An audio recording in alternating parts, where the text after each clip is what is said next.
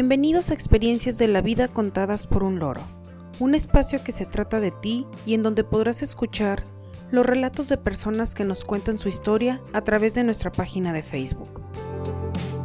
Hoy es 17 de enero de 2021 y dedicamos este capítulo número 48 a Experiencias con dietas y ejercicios. Los invitamos a quedarse con nosotros a escuchar las historias que nos hicieron llegar. Recuerda que este espacio es tuyo. Agradecemos a las personas que nos hablaron sobre sus experiencias. Gracias a ustedes, este capítulo fue posible. La primera historia se titula Historia de Corredora. Es de Nancy y la envía desde Guanajuato, México. Comencé a tener problemas con mi peso cuando tenía 14 años.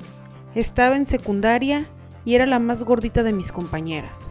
Para cuando cumplí 17 había pasado de la gordura a la obesidad. Recuerdo que se me dificultaba mucho respirar y me causaba mucho trabajo caminar. Intenté muchas dietas, pero cada una era más difícil que la anterior. Mi autoestima estaba por los suelos porque me sentía señalada y juzgada por los demás. Un día en la universidad me invitaron a una caminata con causa y desde ahí no pude dejar de participar en maratones. Con el paso del tiempo dejé de caminar para comenzar a correr. Ya son más de 10 años desde que comencé y eso ha mejorado mucho mi salud. Mi recomendación a cada persona que me pregunta cómo me mantengo en forma es siempre la misma.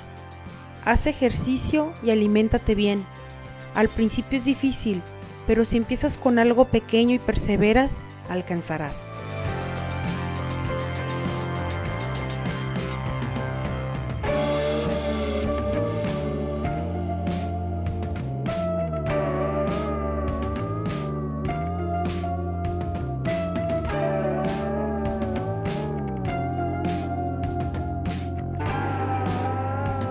La siguiente historia se titula Mil y un dietas es de Carmen y le envía desde Guadalajara, México.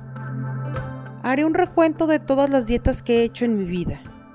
Como era una de esas personas que no caminan ni a la esquina, siempre creí que la mejor manera de mantener la línea eran las dietas. El problema es que siempre seguí las que venían en revistas o que recomendaban las amigas. Lo peor era que en ese tiempo ni siquiera tenía sobrepeso. Mi mamá me lo decía todo el tiempo, pero yo no le creía, pues pensaba que me veía con ojos de amor. Aquí les va la lista de algunas que hice. Está la de los colores, esa en la que comes alimentos de un mismo color cada día. La de los puntos, aquella en la que cada alimento tiene un valor en puntaje y que te deja comer de todo, siempre y cuando no te excedas de los puntos que corresponden de manera diaria. Hice una que consistía en comer ocho veces al día, pero en porciones muy pequeñas, y otra en la que solo tenía una comida al día. También hice esa locura de ahogarme en agua o probar una infinidad de malteadas, tés y jugos. Les puedo decir que todas me funcionaron, pues al final se trataba de seguir todo al pie de la letra. Pero con el tiempo, la forma en la que me sentía con esas dietas me hicieron preguntarme si estaba haciendo lo correcto. Luego sucedió que una de mis amigas estudió nutrición y tuvimos una larga conversación al respecto. Para empezar, me explicó que mi complexión era normal, que no necesitaba hacer nada extremo, y me dijo que si de plano estaba totalmente peleada con la actividad física, yo podría cuidar mi salud por medio de una dieta equilibrada Ahora que recuerdo todo lo que fui capaz de hacer para mantenerme delgada, me doy cuenta del por qué la gente sufre de trastornos alimenticios. Estar informado sobre un estilo de vida saludable te puede ayudar a prevenir muchas enfermedades. Antes de hacer locuras o cosas extremas, les recomiendo acercarse a un profesional.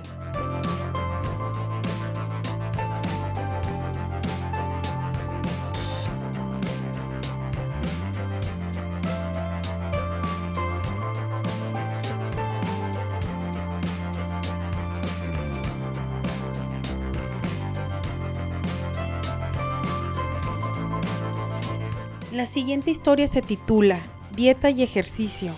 Es de Elsa y la envía desde Monterrey, México. En junio del 2018 nos avisó mi hermana mayor que se casaría en junio del 2019 y que su boda probablemente sería en la playa. Para ser sincera, no me sentía cómoda con mi cuerpo y a pesar de que soy algo alta, estaba pesando casi los 80 kilos. Tomé la decisión de entrar a un gimnasio. Cabe aclarar que no tenía ni la menor idea de lo que pasaría ahí, porque nunca me gustó el gimnasio. Siempre creí que ese era un lugar para ligar. Por esa razón nunca había ido. Comencé a ir en noviembre del 2018. Me costó mucho trabajo acostumbrarme. Comencé desde abajo con cardio. Así estuve un mes. Después de eso vino lo bueno, las rutinas. Estaban de morirse. El dolor del cuerpo al día siguiente era horrible. Estuve a punto de tirar la toalla. Pero mi objetivo era claro. Quería sentirme cómoda y satisfecha para la boda de mi hermana. En febrero de 2019 comencé a ver los cambios y para ser sincera, eso me dio más impulso, me sentía motivada, comencé a dormir mejor, tenía un buen humor durante el día y me gustaba lo que veía en el espejo. Se volvió una disciplina para mí. Para finales de mayo ya pesaba los 70 kilos, mi silueta era más definida, jamás me había atrevido a usar un traje de baño, y esa vez lo hice, me sentía segura de mí misma. El ejercicio me dio más de lo que yo esperaba. Mi entrenador me ayudó mucho a lograr mi meta. Me sentí satisfecha de haber logrado mi objetivo. Ahora sé que con la constancia y la disciplina todo se puede.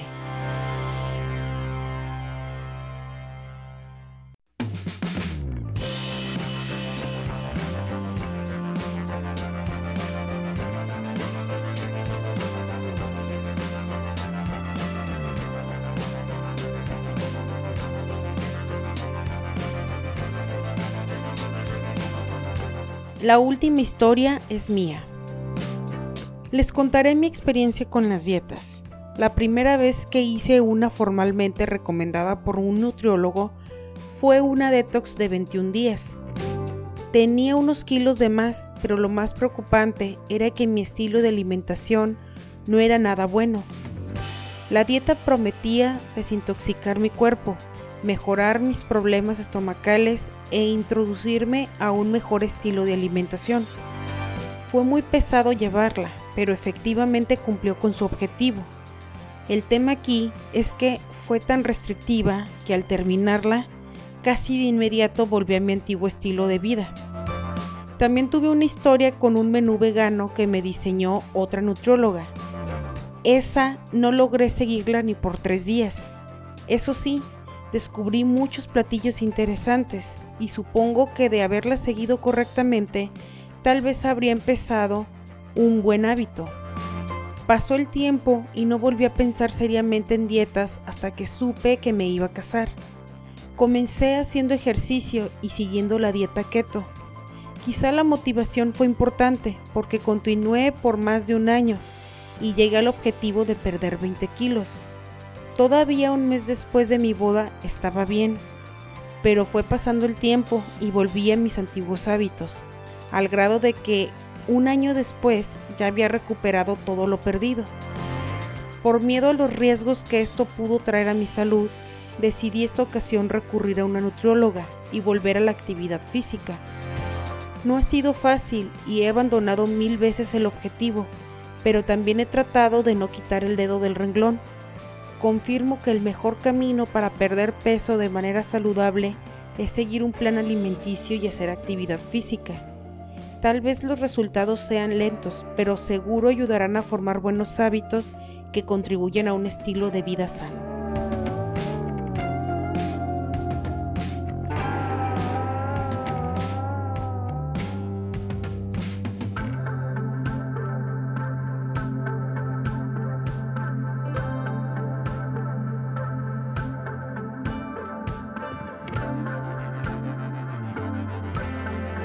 Agradecemos a quienes nos compartieron sus historias. Les adelantamos que el tema de la siguiente semana será Experiencias aprendiendo algo nuevo. Ya estamos ansiosos por recibir y relatar sus historias. Envío un saludo a mi familia y amigos. A pesar de la distancia, siempre están en mi mente y corazón. Que tengan todos un excelente día. Muchas gracias por escucharnos. Esto fue Experiencias de la Vida contadas por un loro.